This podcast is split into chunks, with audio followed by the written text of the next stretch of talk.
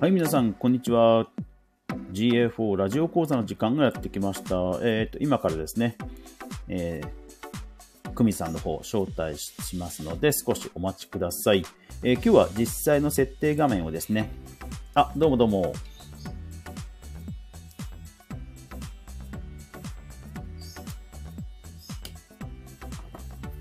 久美さん聞こえますか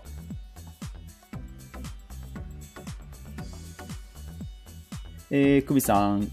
え、なんか、あれ聞こえてないのかなあ、うん、聞こえてない。あ、今聞こえた。ちょえ、普通な感じではないですかえーっと、お今、かしいのかな今は聞こえてます。今は聞こえてます。オッケーオッケーです。はい、こんにちは。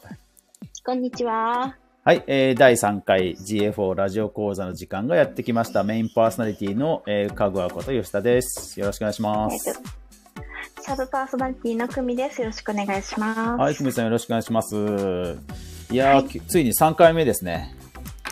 あ、そうですね。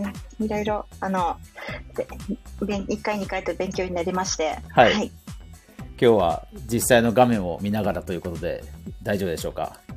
あ、はい、よろしくお願いします。はい、よろしくお願いします。はい、今日はですね、えっ、と、前回、まあ、最後に、設定画面を実際見ながらやっていきましょうということで、えー今日はですね、私も画面を開けながら進めていきますので、わからないことがあれば、どんどん聞いてもらおうという形で進めていきましょう。はい。よろしくお願いします。はい。よろしくお願いします。はい。えっ、と、今、えっ、と、じゃあ、どこかのウェブサイトに GA4 を設定していて、えーその GA4 の、えー設定画面を開いてるって感じですかね。あ、はい、そうです。おー。一応、一応自分のサイトを、まあ、人柱というか、はい。実験台にして、はい。はい。えー、とじゃあ、えーもうタグは組み込んであるっていうことですね。あはい、そうですね。おー私、あの、あっちの方で、G、GTM の方で、おお、はい、はい、そうですね、やっぱりあの今、ネット上で GA4 はのい情報、いろいろ出てますけど、やっぱりあの、はい GTM を使った情報の方が圧倒的に多いので、やっぱり GTM を使うのが今、ほぼほぼ必須になってますよね。なるほど。あそれでし一つ質問があるんですけど、いいですか、はい、あの、クライアントさんのサイトを見たときに、すでに GA4 が動いていたんですね。はい、で、詳しいことを聞いたんですけど、あの、担当者の方は、まあ、自分やった覚えがなくて、はい、あの、なんでこれが設定されてるのかもわからないみたいな感じだったんですけれども、はい、もしその時にそのタグ埋め込みでやっていたら、はい GTM に変更していただいた方がいいですかね。タグ埋め込みで、えー UA を実装しているが、はい、もしれ GA4 ないが動いて る動いている。あの2種類やり方ありましたよね。あ、そうですね。は GTM いで。はい。する方法ともう一個はタグ埋め込みでというふうに認識私ははい。理解してたんですけれども、はい。そのどっちかちょっとまだ私もちゃんと調べてないんですけれども、あの GTM に変えていただいた方が今後考えるといいですかね。まあそうですね。やっぱり GTO に変えていただいた方が、結局その管理する側うもん遠隔で管理できますので、何かしら問題がなければ、その、例えばネットショップで買い物カゴが実装してるとか、いろいろこう複雑でない限りは、やっぱり GTM に差し替えていただいた方が、まあやっぱりうんみんなハッピーになるとは思いますね。そうですよね。じゃあその辺もちゃんと調べていらっしゃないとだな。すいません。ありがとうございます。はい。えっ、と、GA4 がかいつの間にか動いてたっていうのはあれですかね。えっ、と、ユニバーサルでなんか GA4 も動かすみたいな設定が確かどっかにあったようなあ、そうなんですか。気がするんですじゃあそうなけのかど、いや、ちょっとなうん逆かもしれないですね。えっ、と、GA4 を入れると UA も一緒に取るとか、そういうのかもしれないし、どっちだったっけな。なんかね、うん一応なんか両方動かすみたいな設定があったような気はするんですけど、ただそれも確か意図的にやらないと多分できないはずなんですよね。自動的に勝手に2つのタグが同時に動くってことは多分ないん、さすがにそれはないと思うんですよね。うん。プロパティはプロパティでしたっけ二つあったので、自分ご自分で設定されて忘れているかわからない。ちょっとわからないんですけどうんまあ、はい。ハテナブログとかで、ハテナブログとかノートみたいに、そのポータルサイト側が勝手に GA4、自分たちのために GA4 を、えーユーザーにつけるっていうのは、まあ、よくある話なんですけど、それではないですよね。あはい、それではないです。あの全部手で、あのワードプレスすら使ってないので、あそのなんていうか、ブログポータルとか、ワードプレスとかではなくて、はい。あのスクラッチで作り上げているサイトなので、おーじゃあやっぱり自、分でややるしかないんですよね。そうですね、自分でやられて、ままずあ、そしたら普通にソースを見ればタグが入ってるかどうかわかりますけどね。あはい、ちょっとチェックしてみます。そうですね、はい。一応はい GA4 の方で、確か、えーっと、設定のどっか、あ設定アシスタントかなんかで、確かその、はい、えーっと、UA の、UA も一緒に出るってやつがどっかあった気がしますけどね。うんうんうんただ、それはあえてやっぱりやらないと出ないので、なるほど。なんとか。ちょっと確認してみます。すみません、追加の質問で。あ、いえいえ、プロパティを移行、権限、ああ、はいはいはいはい、そうですね。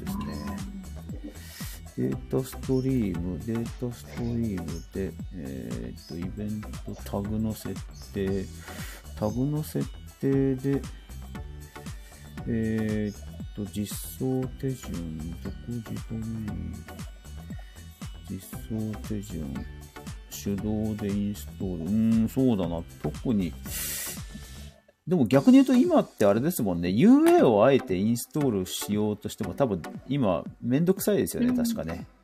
あ、そうなんですね。なんかゴニョゴニョクリックしていかないと確か UA をそもそもタグとしては選べないはずなんで、おーもう終わる、あ、来年には終わるやつだから、はいあ。のーおすすめしませんよみたいな感じになるんですかね。そうですね、はい。うんはい。では、えーっと、どうしようかな。設定、じゃあいろいろ見てきますか。はい、よろしくお願いしはまい、す。よろしくお願いします。えっと、設定の画面なんですけど、基本的にはここをいじるんっていうのがあって、うんえっと、まずプロパティのデータストリームですね。データストリーム。はいあのーこう、線というか、線と点がこう4つぐらい上下に並んでるようなアイコンのですね。そうですね。なるほど。はい、開きました。はい。で、これを開くと、さらに、えーもう一回ワンクリックしてもらうと、詳細が出てきます。はい。もう設定してあるので、い過去40、過去48時間にトラフィックデータを受信していますというふうに出てきます。あ、そうですね。はいこの画面が、まあ、い、わゆる基本的な画面になる画面ですね。うんうんはでい、すからそれをクリックしました。はい。はい、ですから、えっと、一つ、 あの、UA の頃と意識を変えなくちゃいけないのは、あの、このトラッキング ID がないんですよ。あー、トラッキング ID がない。このストリーム ID っていうのは違うものなんですかそうですね、トラッキング ID に該当するものは、どちらかというと、この測定 ID の方ですね。あー、このコピーできるようになってる G- そうですねっていう。あー、なるほど。そうですね、ストリーム ID は、ウェブサイトをはい分析するだけの場合は、まあ、ほぼほぼ認識することはないですね。なるほど、なるほど。はい。複数のストリームを作ってる時だけ要は iOS、Android、Web っていうような複数のデバイスでこうストリームを作って、えー個別に分析したいっていう時にこのストリーム ID で絞り込みをするとかそういう時に使うケースなのでまあ、ここはほとんど Web だけの場合は認識しないことが多いですねなるほど。測定 ID っていうんですよ測定 ID 測定 ID ね。うん なんで変えてるんだろうってよくわかんないですけどねはいそういちいちこう言葉が変わるたびに不慣れになりますよね。そうですこいのね。はい。えっ、と、そうしましたら、基本的にこのえー GA4 はイベント計測になったので、イベントに関する項目がまず4項目あると。はい。で、この辺は、はいそうですね、この辺は基本的にデフォルトですよね。デフォルトとは、あ、なるほど。特にいじることはないというか。なるほど。一個ちょちょっと確認してみていいですか。はい。えっ、と拡張計測機能は最初からオンになってます。はい。で測定中ってなってるのが私の場合6つぐらいあって、はい。ページビュースクロール、離脱クリック、サイト内検索、動画エンゲージメント、ファイルのダウンロードですね。そうですね。ででこは、こはお好みで変えられると。 そうですね。変える場合なんですけども、は例い。えば GTM でスクロールの量を計測するという計測の方法がよくネットでもあるんですけど、うんうん。その場合は、えー、と自分で手動でそういう GTM でスクロールを計測してるんであれば、スクロールははいチェックを外すのがいいと思います。あ、なるほど。あの、なんていう、重複しちゃうっていうそこうとでですすかね。はい、なるほど、なるほど。前回も言いましたけども、その GT GA4 ってそのイベントでどんどん計測するのであの、いサンプリングが起こりやすくなる、要はデータ送信がおうんうん大きくなるので、はい。ですからそういうのを少しでも避けるために重複するのであれば、スクロールのチェックは外しましょうってことですね。なるほど、なるほど。わかりました。はい、であともう一つは、サイト内検索ですね。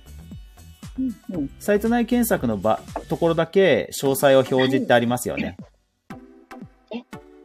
これをクリックしたらですかどうするとあ、あったあった。はい。設定を見て、その中に詳細設定表示っていうのがありました。そうですね。はそいこに、ああの UA でいうクエリパラメータを設定することになります。ああ、なるほど。ここで、あの、Q とかよくあるものはがい設定できるんですね。そうですね。 2つ、これは10個優先順位が高いものが登録できて、はい。まあ、その次の10個がその分かれてるのがよくわかんないんですけどその優先順位が高くないものも10個まで追加できるっていうことですねそうですね。ななんでこういう項目になってるのかよくわかんないですけど ね。 20個にすればいいのにってう思ったんでん、すけそどうなんですよね。よくわかんないですね。 謎は、はいい、はいあと動画のエンゲージメントに関しては、これは、えっと、YouTube の基本的なあのはい埋め込みのインフレ、アイフレームの埋め込みのタグを使ったのみ計測できるって感じですね。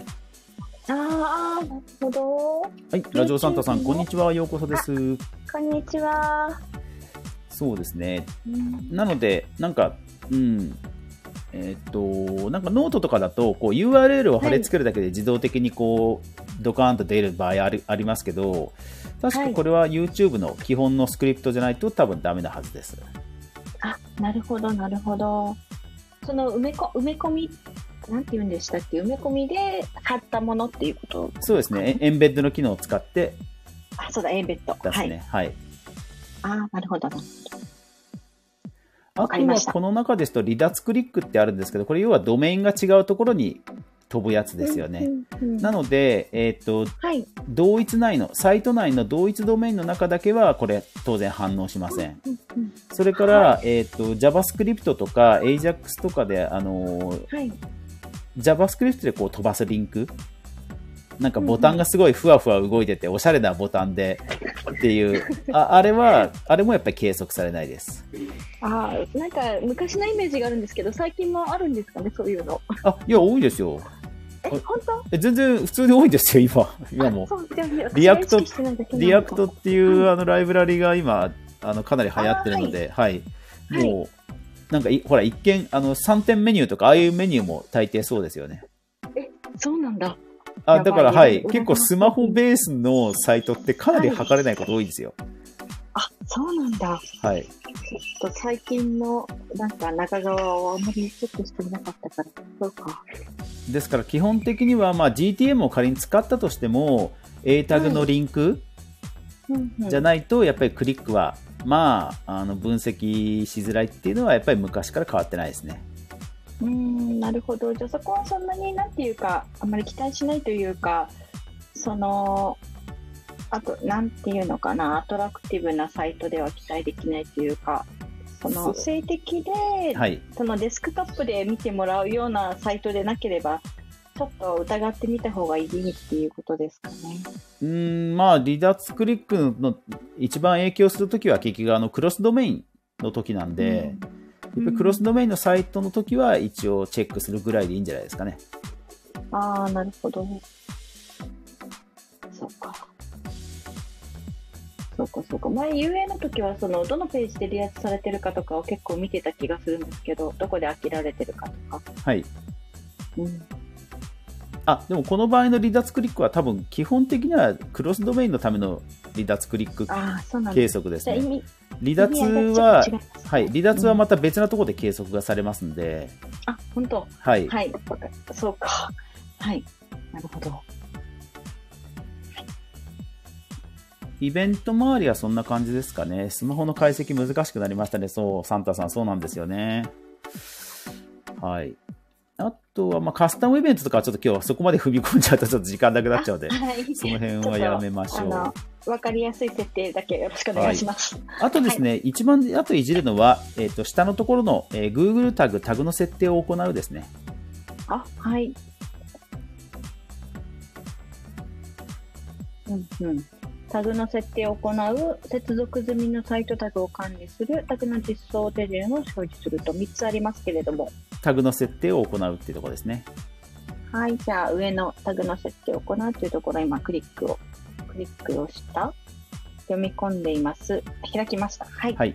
まあ、基本的にはここですね。ほぼほぼ。うーんあのーかつて UA とかで、あのータグ周りの、タグ周りというか、その設定周りのいろんなメニュー、あの、基本的にはメニューがちゃんと出てましたけど、GFO の場合は、ほぼほぼこの中に集約されてます。ちょっとあのし奥にしまわれて分かり、私、この画面初めて、すいません、初めて見ました。はい。そうなんですねこんな奥にあるんですよ。そうか。はい。なるほど。もう完全に一般ユーザー無視ですよね。ちょっとちょっとね、今びっくりしましたね。その、予想してなかったんで。はい。UA の、UA 使われてた方で、いわゆるその、ビュー設定とか、あの、細々した設定を行う画面って言ったら、大体基本これで済むと思います。へえ。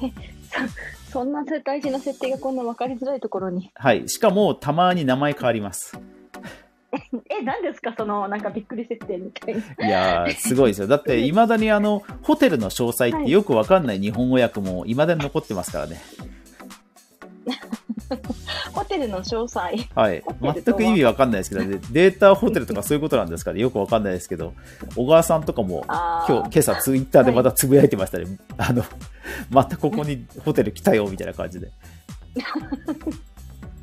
それはなんていうか、ビジネスがホテルやってるとか、そういうのとは全然関係ないですよね。いやー、だからどう翻訳したかは全然わ理解不能ですね。ちょっと面白い付き合わせしてみたいですね、英う語ん。と。あ英語でもホテルってなってたりして。ーね、どうなんでしょうね。で、この設定なんですけど、はい。えっ、と、さらにですね、罪深いところがありまして、すべてを表示って右側にありますよね。あ、ありますね。はい、そこをクリックしてください。クリック。はい。お、なんかいっぱい。。そうですす。逆に言うと、ここまで出さないと、いわゆるいろんな設定できません。な、隠す意味。はい。何ですか、隠す意い味。えや、全く意味わかんないですね。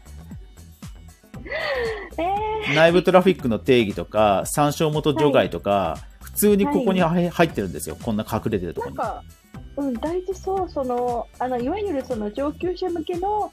普通の人は触らなくていいですよみたいなことではない、ない、まあ、ないじゃはない、いいっていうかや、ないと。思いますねあの、ねデフォルトで設定しなきゃいけないことをなんでこんな隠すんだっていう憤りをおそらく多くの方は感じてると思い ます。どうして。 そう。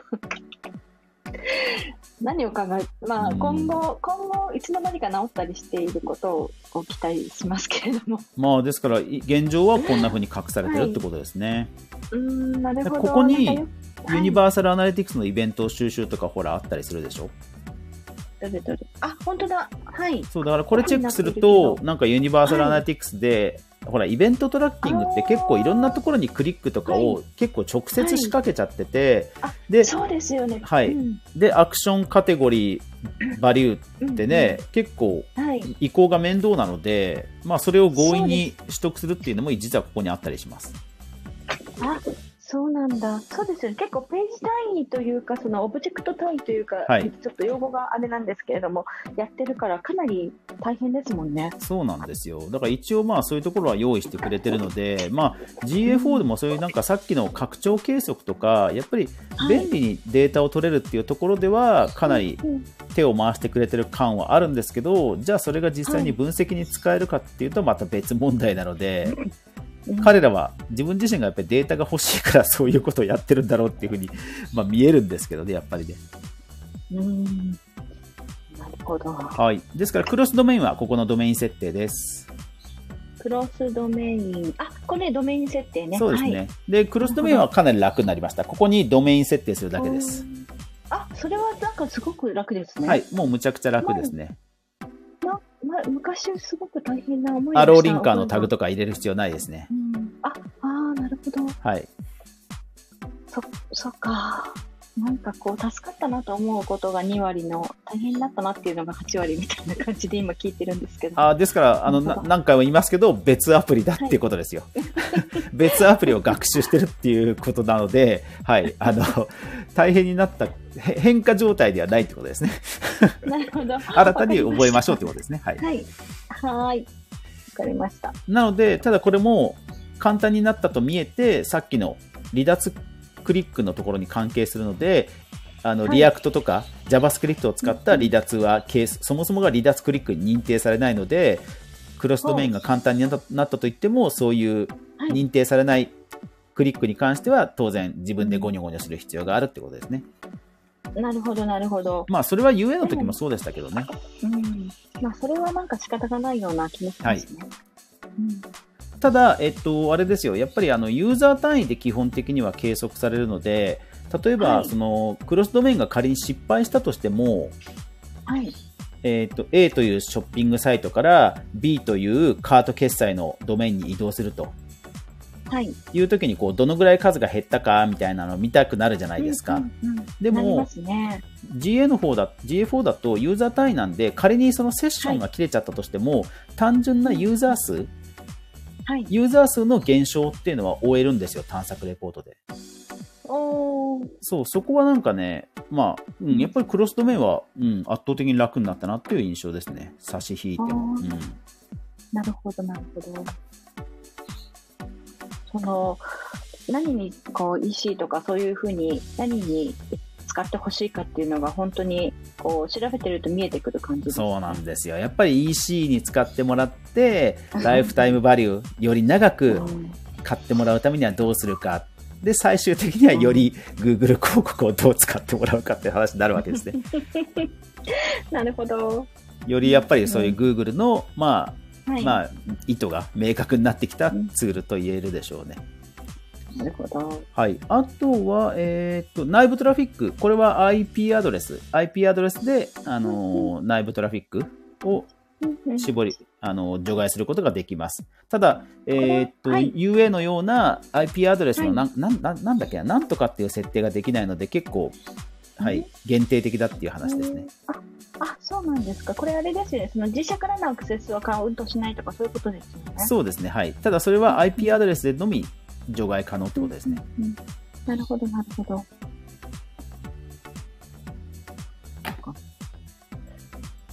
はい前何でしたっけ前はあのカスタムフィルターのところでいろいろできましたよね。かなり自由度が高かったですけど。うんじゃあちょっと限定的にはなったけどっていう感じかそうですね。一応、一応はあるよってこと感じですね。一応はい。なるほどなるほどはいあでもまあ消え消えなくてよかったねっていうそうですね。なるほどはいわかりはまいした、。で、あとは参照元除外もここにあります。これ結局クロスドメイン設定したときにショッピングカートのドメインをここに設定しておかないと新しいセッションとしてカウントされちゃいますよって話ですね。ああなるほどはい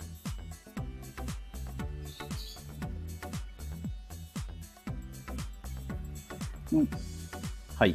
で、あとはですね、ここが実は GA4 の新しいところでして、セッションタイムタイムアウトの調整、ここをちょっと見てみてください。おークリックして読み込みはい今あの30分とエンゲージメントセッション10秒で出てきましたそうですね。で、このエンゲージメントのところが GA4 ならではの話になって、はい GA4 では基本的に直帰率っていう考え方をしていません。うんうんえっ、と、ユーザーさんが、まあ、どのぐらいこはう接触したかということを目安に、えーはいいろんなこう、分析をしやすくしてくれるツールになっています。UA の時ってやっぱり離脱したとか直帰されたとかネガティブな方を元に改善していこうっていうツールだったと思うんですけど、そうですねはい GA4 の場合はこうやって接触時間ですとかいかにクリックしたかとか、い、かにスクロールしたかとかいかに、えー動画を見てもらったかっていうそのユーザー体験がどれだけあったかっていうことをより計測しやすくするためのまあ機能が整ったツールなんですあよね。ーで、それも、これもその一つでして、えー10秒。はい。 10秒経ったら、まあ何かしらの行為を持たれてるよねっていう、まあ目安と彼らは考えてるようです。あーなるほど。このエンゲージメントっていうのは具体的には例えばどんなさ操作というか。あ、いや、もう本当に単純にこれは10秒ですね。そのドメイン、もう単純にタイムカウントしてるんですよ。タイムカウントして、そのそのサイトに来た、で、タイムカウントが始まった、で、10秒経ったらエンゲージメントのイベントがポコーンって立つんですよ。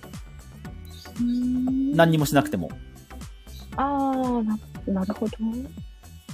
ああー、なるほど。あー今ちょっとようやく理解しました。そのエンゲージメントって私何かのアクションかと思ったんですけど、その10秒をちゃんと見てくれてるよっていうことをカウントするっていうことですかまあ、その逆には直帰されなかったよってことですかね。うーん、なるほど、なるほど。何動きはないかもしれないけど、直帰もされてないよねっていうこ意味ですかね。まあ、開いてそのままにされてたとしても、エンゲージメントとしてはカウントされるっていうことかそうですね。ですから、例えばリンクをクリックして別タブとして残っちゃってる場合には、エンゲージメント高くなりますね。あーあー、よく私もやってしまいます。それはい、タブのしまい忘れスマートフォンでとかはスマホだとね、あるあるだと思いますけど、だってね、すっごいめちゃくちゃ開いたまま翌日まで、はいあの保持してたりします。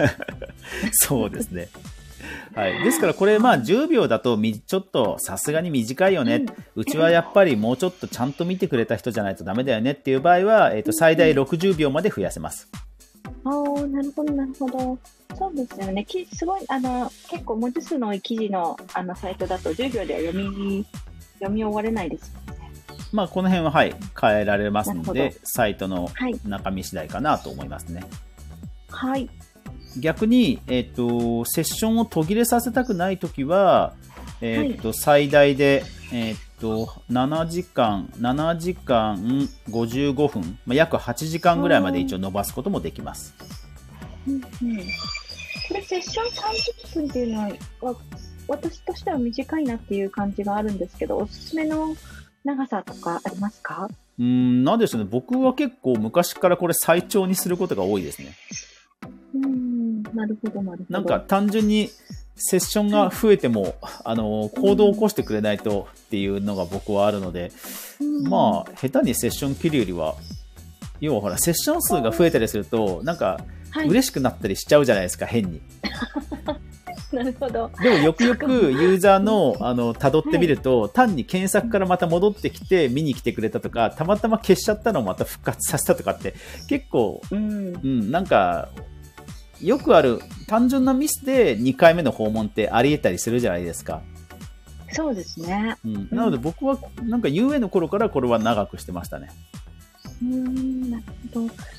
特にその EC とかだと、私もよくその品物調べて、あの他のサイト調べて、まだ戻ってきて買うみたいなことがあるから、はい30分だと別カウントになると困るかも、セッションあそうそうそうそうそうなんですよね結局に2回目だとしても実質ほぼほぼそれっはてい初回だよねっていう風にカウントしたい時って結構あるじゃないですかうんうん、そうですよね。ですからそのファーストセッションファーストオープンかっていうところの認定をより厳しくしたいので私は結構最長にしちゃうって感じですかねなるほど。わかりました。はーいという感じで、えー実はこの Google タグという中に、えーはいかつての UA でいう設定のもろもろが含まれていますよという今日は話でした。もうもう一段前に出してほしいですよね、ここね。ですよね。ま、僕もねう、んどこだ、データストリームかデータ設定どっちだったっけなって、いまだになんか迷う時ありますからね。この Google タグっていう囲みのタグ設定を行うじゃなくて、はいあの引っ込んでるとこもう一段上に出して並べてくれればいいそうそうそうそうそうそう、ですよね。ああ勉強になりましたちょっと見て見てない設定だったのであはりがーとうい。ございますですから、とりあえず、はい、他のサイトとかでも、あの、最低限はまずはここをいじってもらえればいいかなと思います。逆に言うと、あとはもう、えっ、と、サービスの、下の方にあるサービスのリンク系、なんか、サーチコンソールのリンクとか、もうこの辺ぐらいです、うんあうんとは逆に言うと。うんうんうんデータ設定でもデータ収集、まあ、そうですね。まあでも、あとはデータ収集とデータ保持ぐらいですかね。データ設定の中のデータ収集。んどこだどこだデータんああい一旦そのプロパティのところまで戻って、はいはデータ設定のデータせ収集ですねははいい、で、ここで、まあ、Google シグナルは一応、まあ、オンにしておいた方が、よりユーザーを追えますよってことですね。うんうんうんああこの間おっしゃっていたその Google ユーザーをはいやればはい個別にユーザー一つのユー一人のユーザーとしてそうです。終えるっていうことですねそうですね。はいで、あとはこれデータ私保持、データ保持ですね。はいはいこれ14ヶ月に最大にしていただけると。あなるほどなるほどデフォルトだとこれは2ヶ月なのかなそうなんですよ。こ14ヶ月この2ヶ月と14ヶ月の2択っていうのもよくわかんないで すね。うーん、まあ、とにかくね、あの、プライバシーの観点から持たせたくないっていう感じですよね。そうか、今ちょっとね、ヨーロッパとか法律厳しい感じしますそもうんね。ですね。。まあ、2ヶ月っていうのは結局、前月比較は最低限できるよ。そこまでは譲歩しましたよね。ってことでしょうねひ。えなるほど。ひどい。 なるほど。で一応データフィルターからもさっきの内部トラフィックをあの除外すはるい設定が一応できます。あーはい。はい、設定はだから逆に言うとこのぐらいですね。おー、なるほど、なるほど。Google シグナルも私今見ましたけど、オはンいになってますかあら、そうですね。はい。うんいじらなくてもここは大丈夫っていう。はい。親切設計はいありがとうございますはいあのさっきなんか言いかけたことがありましたけど、あそれはあのさっきのその Google シグナルがデフォルトでオンになってたなと思ってあ、はい、わかりました。大丈夫ですはい。あとはサーチコンソールもやっぱりリンクしておかないと、本当にあのキーワードがうん、そもそもキーワードを調べるメニューさえないので、うんもうサーチコンソールのリンクも必須になりましたね。なんか昔からそこ UA の時代からキーワードをねアナリティクス上であんまり追えなかった記憶があるんですけどもあんまり気乗りはしてないんですかね Google はうーん、まあ、別ってことなのか Google 広告を使ってくれた人にだけ見せたいっていうのはあるでしょうね。そういうそううんいうことうんあちなみにそのサーチコンソールのリンク先どこでしたっけえっ、と、プロパティのずっと下の方です。下の方あサービスとのリンクそうですね、は。はいいはいなるほどこれはもう画面に従ってクリックしていくだけです。やだ私設定しなかったですあこれは設定しましょう、必ず。はい。せ設定しますはい。はいこれはちょっと気をつけようえーっとサーチコンソールはいはいありがとうございますはい。まあ、あとは、オプティマイズの連携がまだベータ版なんですけど、やっぱりその、はいウェブサイトの改善っていう意味では、オプティマイズは、Google の中でもかなりその、えー重要視してるツールなので、まあ、オプティマイズとかも連携しておくといいかもしれないですね。オプティマイズ AB テストのあ見ツールですね。あすいませんあのリその設定画面を見見失いましたあ、えっ、と、サービスとのリンクの一覧の中に出てるか、出てなければ、オプティマイズの側から連携しないと出ないかもしれないですね。あそういうことか。うーん、私の画面ではサービスのリンクに出てないですね。あじゃあそうですね。やっぱりベータ版なので、うんオプティマイズの側から先に連携しないと出ないんですね。了解です。なるほど。ちょったとだ私も、はい。そうですね。やっぱり木田さんとかも、やっぱりその GA4 がユーザー選別ツールだって話をしてた流れの中で、はい。ウェブサイトの改善であれば、もうぎゃむしろオプティマイズだけでいいじゃんみたいな言い方をしてたことがあったんですね。ほう。ほうほう。でも確かにかなり以前に比べるとやっぱりかなり簡単にはなったので、ちょっとしたこう文言、なんか問い合わせをするボタンの文言がテキストならば、なんか問い合わせ、問い合わせをする、どっちがいいのみたいなテストはむちゃくちゃ簡単にできるようになりましたよ。あ、そう、そうなんですか。すみません。私、不勉強でそのあたり全然使ったことがない。うん。なのでやっぱりなんかサイト改善っていうテーマに関しては、Google も多分オはいプティマイズの方に寄せたいんだろうななっるていうのはなんか思いますね。ほど、なるほど。使ってみます。はい。というわけで今日は画面を見ながら、えーなんかリアルタイム中継みたいな感じで、えーお届けしましたが、いかがでしたかあはいあのー設定がねとにかく引っ込んでるっていうのはちょっとショックというか面白かったですね。ああ、ですよね。まさかこんなところって感じですよね。ねえなんかこういちいち全部見たいっていう人ならいいけど、ねえ、気がつかないかったら気がつかないまあ気が当たり前のことだけど気がつかなかいったやらー気気がつかがないつかないですよね。だだってしかもデータストリームの中のサブメニューにさえなってないんですから、 サブメニューにしてくれよとか思いますよね。うーんこれだってねそうですよねしかもタグ設定でさらに表示させないといけないですからね。そう折りたたまれてるそうそうそうみたいなのをねい意味わかんないですよね。まだまだまあベータ版みたいな性格が強いということなのか、Google はこれでいいと思ってるのか。まあ、どうなんですかね。ただ、名称がたまに本当に変わったりするんで、本当に、あの、本を書く人、泣かせですよね。ああ、大変そうですねうん。デジタルだったらね、更新できますけど、紙で出てしまうと。そうですね。なので、えー今日のや進め方で問題なければ、次回ははいコンバージョン設定の話をしたいと思いますが、いかがでしょうか。はい、ぜひよろしくお願いします。はい。わかりました。はい。というわけで、えーラジオサンタさんもですね、お付き合いのほど、あ、いえーラジオサンタさんも、はい、は聞いいてくださりありがとうございました。ありがとうございました。 はい。では、エンディングいきましょう。はいえっと、こっちかな。はい。ね、設定めんどくさかったですね。めん、めわからない、わかりづらい。ですよでね。ですよね。 ははいだい。から、とりあえずは GTM で、えー入れといてもらって、あとははい GTM の権限をいただいて、とりあえずその測定 ID、測定 ID を入れましょう。で、その後設定をゴニョゴニョしましょうっていう感じですよね。はーい、そうですね。はいまあ、ただ、めんどくさい反面その、えーと、拡張計測機能は今後もおそらく追加される可能性が高いので、はい、次はフォームとか、いわゆる EFO、フォームの最適化みたいな、ああいうところも取れるようになるという噂ですので、おーなるほど。そのあたりを楽しみにするのがいいかなと思います。わかりました。はい。はい。というわけで、えー第3回、えー GA4 ラジオ講座終わりました。ありがとうございました。以上、えーメインパーソナリティの、えー、香川こと吉田でした。ナサパマギーの組でした。それでは皆さん、さようなら。さようなら。